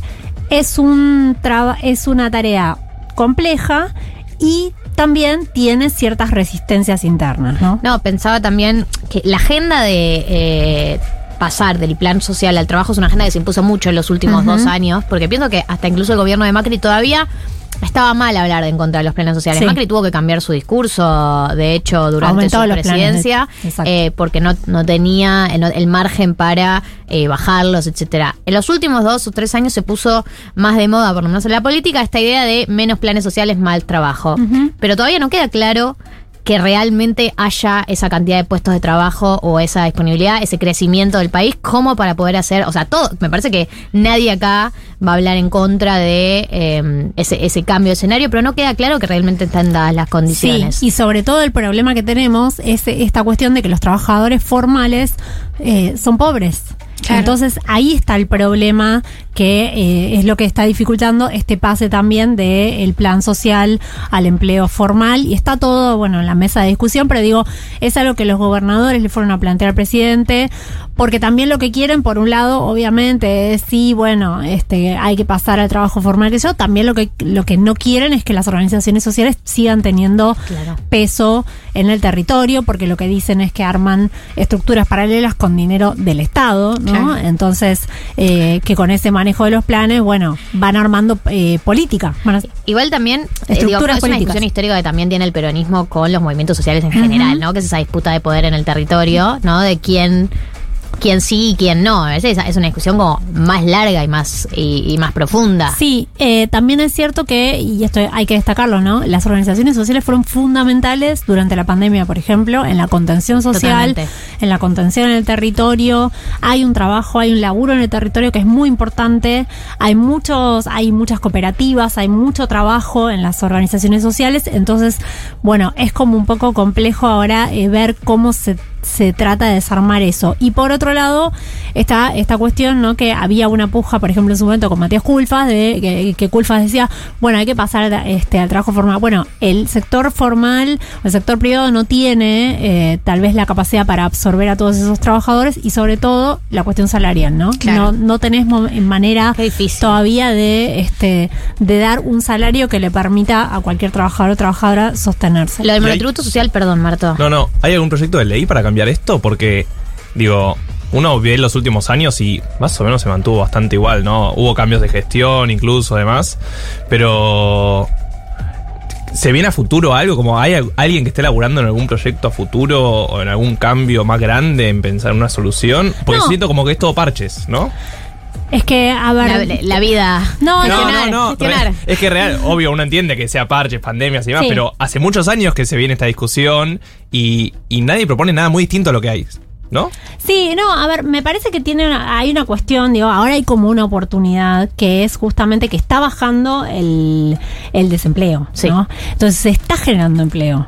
Entonces, eh, lo que el gobierno ve es ahora es la oportunidad justamente de tratar de meter a la mayor cantidad de trabajadores en la economía formal. Claro. Porque vos podés hacer mucho proyecto, mucho proyecto, pero si el empleo no crece, la economía no crece, no, no tenés nada, digo, para repartir, ¿no? Es que pasa que también son, para mí son dos, eh, dos corrientes que van en paralelo, porque uno puede tratar de incorporar a la mayor cantidad de, de trabajadores que pueda dentro del empleo formal, pero en paralelo tenés que estar gestionando para todos los trabajadores informales, eh, que, o sea, somos nosotros también, digo, todos los que no estamos dentro del sistema, digo, ni siquiera ya es solamente un sector que quedó eh, desprotegido, sino Sí. eh, que cada vez la, eh, la estructura de trabajo va mutando hacia un lugar mucho más informal, por lo menos en los términos clásicos de la formalidad, ¿no? No, en, en realidad lo que va mutando es a no la relación de dependencia. Exacto. Claro. Que Exacto. es algo diferente, digamos, más autónomos. Sí, eh, autónomos, eh, en el mejor de los casos. Sí, sí, claro, claro. Pero bueno, esto es como la, la- el debate ahí que está sobre la mesa.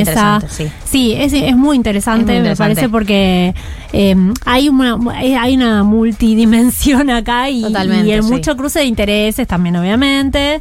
Eh, y, Y también creo que hay algo que excede solamente la voluntad del gobierno que tiene que ver con el cambio histórico, ¿no? De, de- de las estructuras, en cómo nos vinculamos eh, del capital y el trabajo, de, los pueblos, y que hay algo de adaptarse a los tiempos que también no tiene que ver solamente, me parece, con una gestión de un gobierno, sino con cómo cambian las cosas independientemente de quién está al, al mando. Totalmente, así bueno, es. súper interesante, me encanta este tema. Podría hablar mucho tiempo, pero no le encuentro la solución. O sea, solo podría, podría No, marcar eh, problemas. venimos a buscar soluciones. Podría marcar problemas mucho tiempo. La frustración es total porque es como, total. sí, la verdad es que tiene que cambiar. Eh, sigamos otro. Sigamos otro tema. La verdad que es cierto que tiene que cambiar. Eh, Gaby, una pregunta. Sí.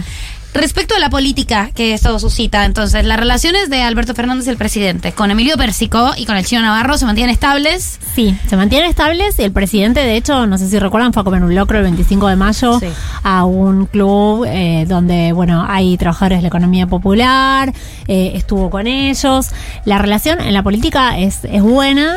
Y la relación del el kirchnerismo más duro, Claro. eh, claro, la Ahí hay puntos de conflicto. el que en un momento hubo unos, unos cruces entre el Cuervo y la Roque, Sí. incluso, ¿cómo, entonces el vínculo, eh, ¿cómo está con la, con la vicepresidenta eh, y con, con las personas que más, más cercanas eh, al, al círculo íntimo de la vicepresidenta Sí.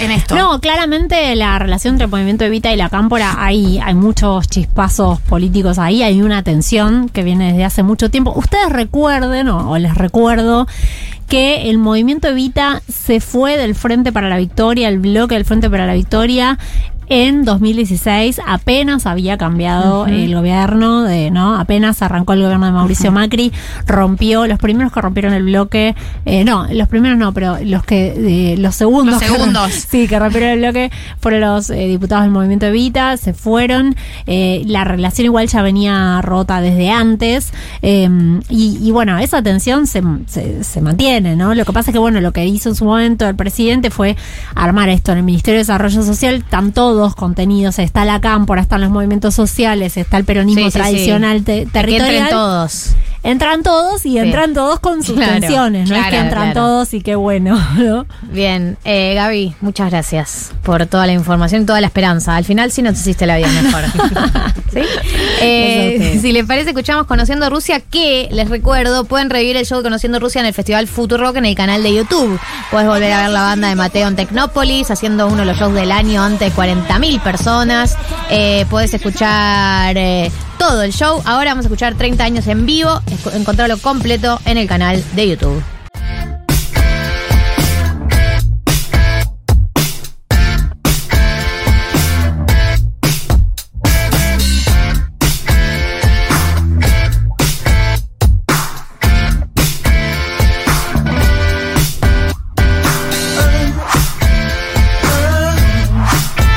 Los bordes del corazón Este es la educación sentimental de Babasónicos con el primer tema. Eh, el título es Mimos son mimos. Mimos son mimos, sobornan. Espectacular. Yo por un mimo hago cualquier cosa. No tengo límite. cosas. Iba a decir algo, lo voy a decir igual. Eh, lo voy a decir igual porque es, decilo. un- es un buen comentario.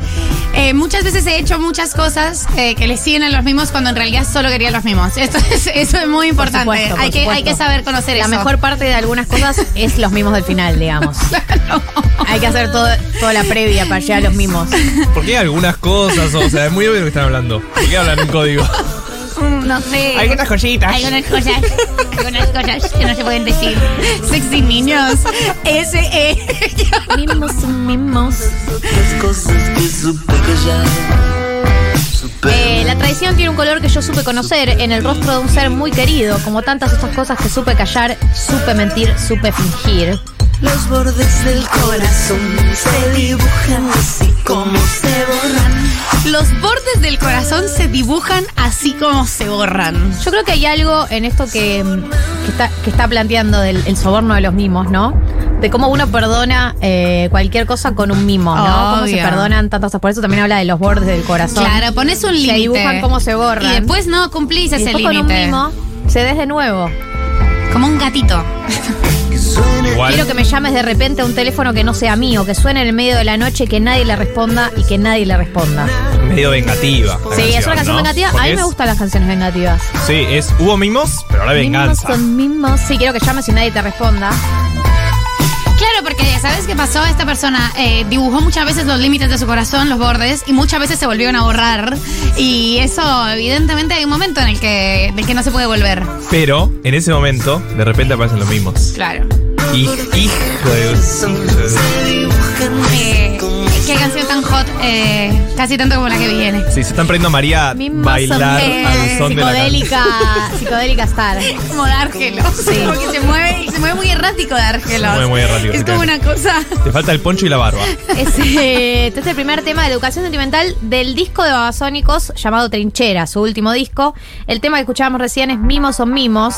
Y de acá nos vamos a eh, el segundo tema que vamos a analizar hoy. Se llama Bye Bye, el tema más hot del disco. Oh, Dios, es increíble. Eh, es el más bailable también. Es el que le da nombre a la gira. Es de que le da nombre a la gira que, se llama Bye Bye. todos Nos asustaron. Todos tuvimos miedo. Hazme el amor hasta el amanecer y después bye bye. No me sigas, tengo importantes. Eh, esto habla, obviamente, eh, de una noche. Una noche. Y punto. Eh, me gusta el guiño a las nuevas tecnologías, porque obviamente un no me sigas para mí está totalmente. Hay un doble. eh, hay, un, hay un no me sigas en Instagram. Y hay algo. No me sigas la vida, no me sigas y no me sigas Y en no me Instagram. sigas en Instagram. Como dejemos que esto sea totalmente efímero. Hoy en día las cosas no son efímeras. Tenés muchísimo No contacto podés estar la con alguien una noche que ya te están siguiendo en Instagram. Ya te están siguiendo en Loco, Instagram. No, ya quiero, sabes. no quiero que me sigas en Instagram. Eh, Me contó ya sabes- Raúles. Ya sabes. Mire cómo son las Nami. Mire cómo son las Nami. La. Nami se La Nami se engancha. La se Nami se engancha. Y encima te siguen Una después. noche después quieren hablar. ¿Qué, qué- ¿De qué querés hablar? Quiero Yo hablar, te dije todo. quiero hablar. Nada, porque vos, eh, o sea, todo lo que, lo que tiene Babasónicos es como esta construcción súper onírica de una noche de fiesta hot, genial. Al otro día está funcionando y después te siguen, ves Y y, ves ya, que subió una, una y ya ves el frase nombre de Paulo del- y Coelho. ya ves el nombre del perrito, el cumpleaños del tío y le quita toda Le la toda la magia, toda la magia, noche especial. Marto es eh, la única persona sensible de esta mesa en este momento. Sí, sí, polémica del Sí, bar. David dice que somos polémica en el bar y un poco lo somos. ¿Cómo se puede ser? Me revuelco entre la muchedumbre y boliche. Soy tan audaz hablando. como se puede ser. Me revuelco entre la muchedumbre Y lo rozo todo Hablando y de la además droga, ¿no? totalmente- Hablando de la droga. María es la droga totalmente y lo rozo todo. Ya sabemos que te tomaste una basi. Adrián, no es necesario que nos lo hagas saber así. Y después estás after. Entré mal, No, chicos. está bien, te perdonamos. Esto es Bye Bye, el segundo tema que estamos analizando del disco Trinchera de Babasónicos. Eh, me encanta esta canción, me encariñé mucho. Fue uno de los singles que lanzaron antes de lanzar el disco y dije, es por acá. Es por acá.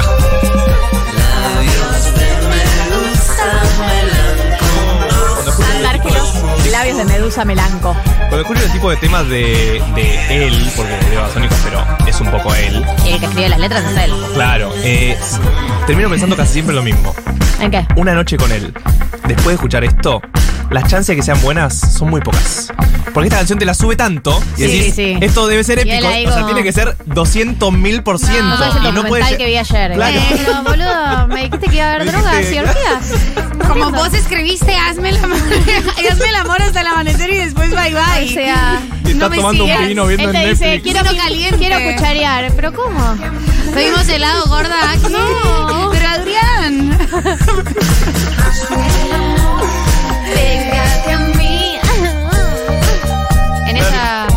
Tirás una de estas frases. Hazme el amor, pégate a mí. Él termina tipo. Ay, no se estaba re loco ese día, no sé. ni- Estaba viendo un capítulo de Lost. Estaba viendo un capítulo de Lost. O sea, seguro nos estamos imaginando una noche y es- no pasó esto. No pasó. Y es terrible porque así es el capitalismo. Nos vende fantasías que después no se pueden cumplir. Esta es la, el- la moraleja de la Eh, educación sentimental sí, de Babasónicos. Totalmente. No va a salir como te lo estás imaginando en tu canción, en tu mente. De acá vamos al tercer tema que vamos a analizar. De segmentos de vacío. Llama Vacío. La vida está empapada de segmentos de vacío que amenazan crecer. Es una canción muy existencial Lo absorba todo el gran porque habla de un vacío que forma un universo donde lo, absor- lo observa todo el gran azul, como una cosa de que lo contamine todo. La verdad es que cuando uno tiene una sensación de vacío suele ser muy contaminante, no es que uno siente un poquito de vacío. El vacío es total. Sí, es total. no está. La primera línea de la canción habla de vida, vacío, universo y algo que lo observa todo. Bueno, Por ahí ese día sí estaba en una fiesta. Y acá habla algo de eh, cierta pelea por la pareja. Si luchamos esta vez, si perdemos otra vez, si volvemos a luchar. Dejemos de pelear entre nosotros, dejemos de pensar contra el vacío y despertemos en él, como entreguémonos al vacío, dejemos de luchar contra el vacío. dejemos de pelear entre nosotros, aparte, muy un momento de basta. Cuando estás agotado de pelear. No, y también hay que decir con respecto a entregarse al vacío, que el primer paso para superar un problema es reconocerlo. Ah, mira. Estábamos inventando. Filósofo, por Sin saber eso. Eh, acá Bárbara nos dice, chiques, para mí la vacío habla de la interna del frente de todos. Me lo imagino a Alberto diciendo, chicos, traje una canción. Les pido silencio por el parlante. Eh, presten atención. Y la cara de Cristina, uff. Y dice, si luchamos esta vez que sea a favor, si perdemos esta vez que sea otra cosa, si volvemos a luchar, no me lo digas. O sea, no me mandes una carta. Dejemos de pelear entre nosotros, dejemos de pensar contra el vacío. Chicos, no puedo desver pensar esto como la interna del frente de todos. O sea, Sí, no lo puedo ver. camino- Eh, yo me lo imagino a Ángelos muy preocupado por la interna al frente de todos, con la mano en la pera, diciendo, ¿cómo aporto a esto? Y Alberto con la tarra. Ay, no, no. Alberto con la tarde chicos, traje una canción hoy, reunión de gabinete. Chiquis, traje una canción hoy. Me, dijeron que al grupo le puede hacer bien esto. Claro, era tipo unión de grupo. Consigna. Eh, dos grupos. Esta es la educación sentimental de Babasónicos del disco Trinchera. El tema que estamos analizando es vacío. ¿Sobre qué habla? Bueno, la interna del frente de todos. Un poco también sobre el vacío existencial. ¿Quién sabe, no? Depende de quién la interprete. Si les parece, vamos al siguiente tema. Y analizamos Anubis. Acá nos dice 1990 Babasónicos, mi, My True, True Passions, nos dicen en WhatsApp. Los vi en vivo hace 10 días y casi meto fecha en Córdoba esta semana. Se mandan un señor show. Yo voy el sábado que viene.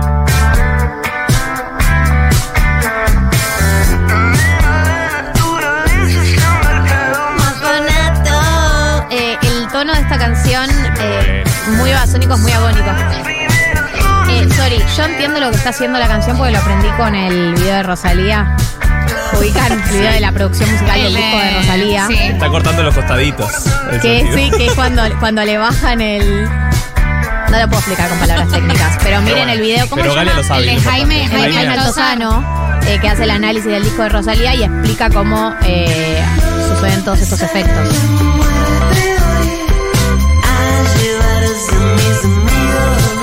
Empezar la muerte hoy a llevarse a mis amigos. No la voy a dejar, yo la voy a palabrar. Tiene que peleármelo. Siempre que se hace presente la secundan dos gorilas. Está hablando de la, de la muerte, básicamente, de la muerte de la gente Sí, sí, cercana, que cuando se aparece eh, viene con dos patobas, digamos. ¿Sabes a lo que me hace acordar? A. ¿Cuál era la serie en la que cuando se moría alguien aparecía la parca a llevárselo? O sea, en Los Sims pasaba, pero estoy pensando en una serie también. Una de dibujitos animados. La que era una chica que se llevaba con la parca. Sí. Juli. Billy Mandy. Mis referencias. Estaba la parca y que se llevaba gente, iba a buscar gente a llevársela. Me lo imagino así esta canción. Súper específico, pero te seguí.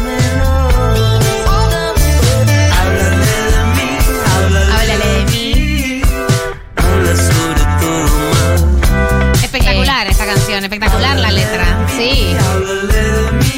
Acá que dice no pronuncianos su nombre sin tenerlo de contado.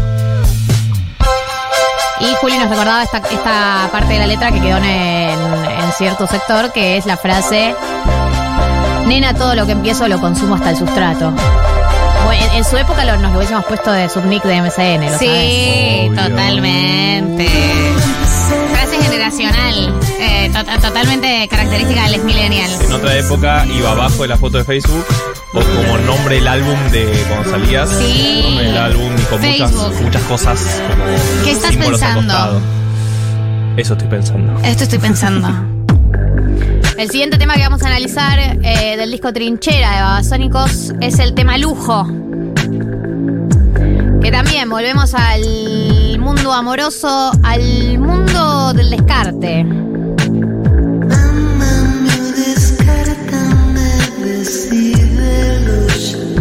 Medio psicodélico, droga, drogas oscuras y profundas.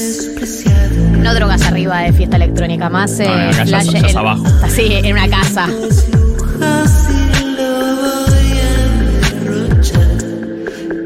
Bien, bien cómo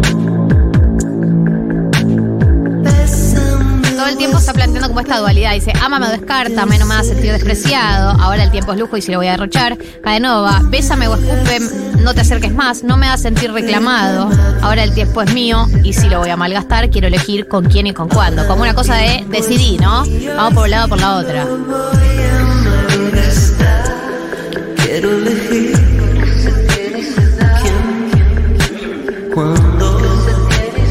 Ahora el tiempo es lujo y se lo voy a derrochar. Ahora el tiempo es lujo me parece una observación eh, totalmente sociopolítica.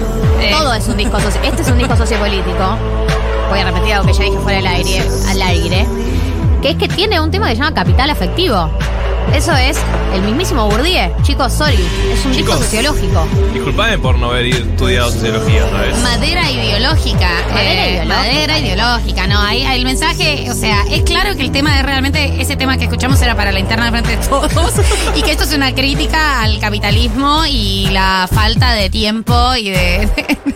Yo siento que Árgelos estudió así soci- sociología como lo hizo Shakira, viste, que hacen como un Filosofía, curso sí. una, una, par- una carrera breve, Sí, pero sí, tiene sí. algo de ese. O por ahí lo lee como hobby, viste, esa gente que lee filosofía, Bueno, por- como hobby. Es un gran lector de Argelos Sí. eh, y también, o sea, su- presentó en su época muchos eh, libros de Fogwill porque eran muy amigos. Tiene un libro de poemas de la editorial Sigilo. Sorprendentemente no es tan bueno, eh, siendo que sus letras son tan buenas y, tan bueno. poéticas. Pero también es verdad que uno con la música eh, es más amable. Claro. Como que uno, eh, la combinación de sonido y letra, uno se toma más licencias. Para mí un poema uno es más exigente porque no tenés una música abajo que te lo hace sonar mejor.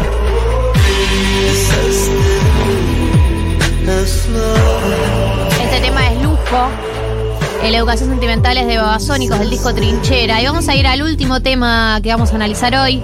Y el último que vamos a escuchar, que es el primer single que lanzaron antes de, de que salga el disco. Se llama La izquierda de la noche. Vamos a escucharlo completo. Y si les parece, lo dejamos para cerrar.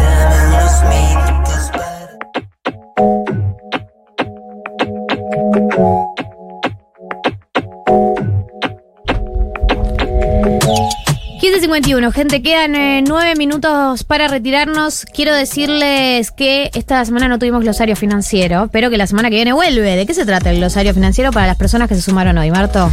Eh, si tienen la suerte de que les sobra un par de pesos, la idea es que esos pesos los puedan hacer durar y mantener el poder de compra, porque no si saben, en este país y en el mundo hay mucha inflación. Entonces, la idea es que vayan aprendiendo distintos mecanismos para poder invertir esos pesos y que esos pesos les rindan un poquito más y hagan trabajar la plata, lo que se llama. Eh, sí, básicamente eso, que es no perder contra el... no- el no- demonio de la inflación. Claro, no perder tanto poder adquisitivo. Eh, no tenemos soluciones mágicas, pero tenemos eh, soluciones previsibles, por lo menos. Tenemos el conocimiento. Tenemos el conocimiento eh, para no vender humo, para no vender tasas del 8% de ganancias. Sí. Pero eh, algunas, primero pueden repasar algunas de tus otras columnas de glosario financiero en Spotify, el canal de 1990, además denle seguir, porque nos sirve mucho. Y por otro lado, también pueden chusmear la página de invertiplus.com.ar, que son los amigos que nos acompañan. Es una página de eh, inversiones, en donde vos, por ejemplo, tenés una cuenta bancaria, le transferís plata a la página, una página certificada, es algo que me parece importante aclarar, porque estamos en épocas de especulación, humo, piramidales y Sí, etcétera sí, sí, está regulada por el está, Banco regu- Central. está regulada. Por la Comisión y tampoco te está vendiendo nada, ninguna herramienta de inversión que no conozca. Digamos, está el dólar MEP, que Marto lo ha explicado, lo pueden buscar en, en otra de las columnas del glosario financiero. Eh, está también eh, el mundo CDR, eh, que también lo has explicado en otro glosario financiero. Y están los 200 dólares mensuales que te permite comprar el Banco Central. Así que, y tienen el dólar más barato del mercado, esto hay que Sí, decirlo. Tiene un dólar más barato y aparte pueden entrar a su Instagram y van a ver que hacen sorteos mensualmente de órdenes de compra En Frávega. en Frávega. Así que si hacen compra de dólares, por ejemplo, ahí, bueno, participan por órdenes de compra en Frávega. Así que síganlos. Sí, síganlos. Eh, eso por un win. Por otro lado, quedaron pendientes varios mensajes de personas que nos están escuchando en dónde, cómo y cuándo, eh, que tenía ganas de leer porque no los quiero dejar eh, pinchados, no los quiero dejar colgados. Hola, hermosura noventera. Ante todo les escucho amándoles, confía acá y resaca mientras li- limpio el cuarto. Trabajo sábados y domingos a la noche, pero en un lugar hermoso con gente hermosa. Bueno, lo hace. Nosotros también trabajamos sábados, pero con gente que queremos, así que lo hace más liviano en algún lugar. Eh, eso es importante. Hola, gente linda. Yo estoy haciendo algo mecánico como comer escuchándoles. Eh, perfecto, es lo que hay que hacer. Desde construyendo en casa. Sigan dos horas más. No vamos a seguir dos horas más. Yo a las cuatro me voy. a seguir con mi sábado, Tengo digamos. planes muy importantes como por ejemplo comer. Sí, como por ejemplo, tener tiempo libre, que es un plan. Viste que la gente dice, pero tenés libre, ¿por qué no hacemos algo? Porque el plan de esas horas es tener el tiempo libre, digamos, es no hacer planes. Me siento tiempo bruto. Bruto libre sin cosas. Sí. Ah, hermoso. Es Ver, ver, ver pasar el tiempo. Igual, igual para. Galia lo aprendió. Me parece increíble ¿Por que lo estés diciendo como es un delirio, como No lo- perdón. No lo digo por No, mí, lo digo por otros. A mí me gusta tener tiempo libre, no hacer planes todo el tiempo. Eh, ¿Qué la dice la persona con más planes que yo que en mi vida? No, y las primeras veces que salíamos de los ¡Oh, sábados. Dios! Tenía, a veces tenía tres fútbol seguidos. Tenía- me tengo que ir. Eh, 16.45 porque quedé tomarme un café de 15 minutos con mi amigo Melman y después juego al fútbol y después al Todo es verdad. Ahora me, que- me dejo libre las tardes y ustedes ¿Y son más feliz? se borran. Bah. Solo, o sea, María, vos, ¿hace cuánto que no venís a merendar después del programa? Real. es un planteo al aire esto. ¿Cuándo fue la última vez que merendamos después del es programa? no? increíble, además, Siempre eh, tiene algo más importante para hacer. Le quiero decir a la audiencia, lo hizo mirando a otro lugar. eh, o sea, me, me puso un. Solo hizo un gesto con la mano sí, sí, sí. mirando al frente. Yo tengo Yo me que. liberé los sábados después del programa porque hay una tradición de ir a merendar después. Están invitados todos. Están invitado David, que no viene jamás. No, está David, invitada hablar de. David. No, ni lo intento. Está invitada Juli, está invitado el columnista del día, si tiene ganas. Está invitado, es una merienda abierta que yo valoro. Y sí. eh, lo tomo como una- un ritual. Evidentemente no para todos es ritual. O sea, solo para Eh, mí. Sigue sin mirarme a los ojos. Eh, no, me parece que, o sea, estoy de acuerdo. Vamos a, a merendar, pero yo tengo que trabajar. O sea, podemos hacerlo. Encima Y mirá con el ahí. argumento con el que me sale, ¿no? Yo tengo que laburar vaga. Sí. Pero, lo, lo- Eh, lo- y pero podemos lo hacerlo los acá. tres. Estoy saliendo del trabajo, por eso tengo tiempo libre. No salgo del trabajo más trabajo. Un sábado. ¿Sabes? No lo hago Te eso. ayudamos a trabajar. Sí. Puede ser, Te perfecto. acompañamos. Lo podemos hacer entre los tres. ¿Se Eh, resolvió? Se resolvió este problema. Vamos a trabajar por vos. Sa- eh, soy Pedro, estoy acabo de llegar a Mar del Plata y me estoy yendo a laburar, aguante 1990. Eh, les, escucho, les escucho trabajando por de Rappi, por Belgrano Barra Núñez, hermoso día. Eduardo Dursi, Eduardo, fuerza para ese. Espero que sea eh, moto y no bicicleta, porque bicicleta le tenés que dar el triple. Pero hay algunos que eh, están muy apegados a la bicicleta. Viste que hay gente que incorporó la bicicleta a Juli, va a bicicleta a todos lados, Sí. ya le incorpora a la vida. Sí, creo que nunca la vi sin bicicleta, creo. Creo. Nunca la vi sin bicicleta. Yo tampoco, creo nunca la vi sin veces. bicicleta. Eh, tenemos también eh, eh, el mensaje. Acá nos preguntan cómo se llama la página, la página para inversiones. Es invertiplus.com.ar. Quiero hacer otro agradecimiento el día de la fecha, que es a Cantin. Esto es muy importante para mí decirlo. Hoy empezamos a recibir almuerzo oficialmente en este programa. ¡Bravo! La emoción y la alegría es total. Encima, no es que recibimos un almuerzo cualquiera, recibimos un almuerzo de uno de los lugares más ricos para mí que están abiertos en este momento. Se llama Kang Tin, o sea, Kang es C-A-N-G, espacio T-I-N, Kang Tin. Es un restaurante tailandés, eh, barra, tailandés barra vietnamita. Si le gusta la comida asiática, si le gusta la comida picante, si le gusta todo lo que tiene con curry, con eh, dumplings, con todo ese universo que a mí me encanta. La verdad que yo estoy fascinada con ese universo. fanátiques. Pueden eh, conocer Cantín, queda en Dorrego 2415. Abre de martes a domingos para almuerzo y cena con y sin reservas. Tiene opciones veggie, opciones gluten free y encima son pet friendly. O sea, realmente tiene todo lo que eh, quiere la gente. Tiene delivery, tiene takeaway, tiene rap y pedido ya. Y los puedes seguir en Instagram en arroba. Yo realmente les quiero decir que eh, yo ya había comido esta comida, o sea, no es que la comí acá porque llegó para el almuerzo de 1990. Yo ya comí varias veces en Canting y cuando me enteré que iba a venir a 1990, eh, el éxtasis fue total. Tienen unos dumplings, no sé si se llaman así como de entrada, que son de boniato. Ok, anotados. La próxima. Yo, yo les tengo que hablar de esto mucho tiempo. La próxima hay que darles, básicamente. como una salsita y como con un repollo abajo y como con un Maní. Maní, el maní siempre el está maní bien. El maní es algo reciente que se incorporó a la Sí. gastronomía Eh. eh, porteña, ¿no? Obviamente. Y es algo que me ha mejorado la Pero, calidad de el vida. crunchy, crocante, el crunchy, sí, lo- la en falta todo. que le Lo hace. meto en ensaladas. Eh, en Tiro ensaladas lechuga y total maní. tiene que ir maní y además voy a decir algo y lo, y lo sostengo. Me parece el mejor fruto seco. Porque, viste, por supuesto que está el pistacho, ¿no? Como el primo cheto. Pero el pistacho es caro, es medio odioso. Es espectacular, pero es mucho más caro. El maní es tan barato, es tan noble. Es noble el maní. Se hace mantequilla de El maní. pistacho está vive en. Estados Unidos, en un barrio cerrado. Sí, mínimo. el nivel de creme de la creme. Igual que rico el helado de pistacho. Ay, vamos a comer, vamos a tomar helado.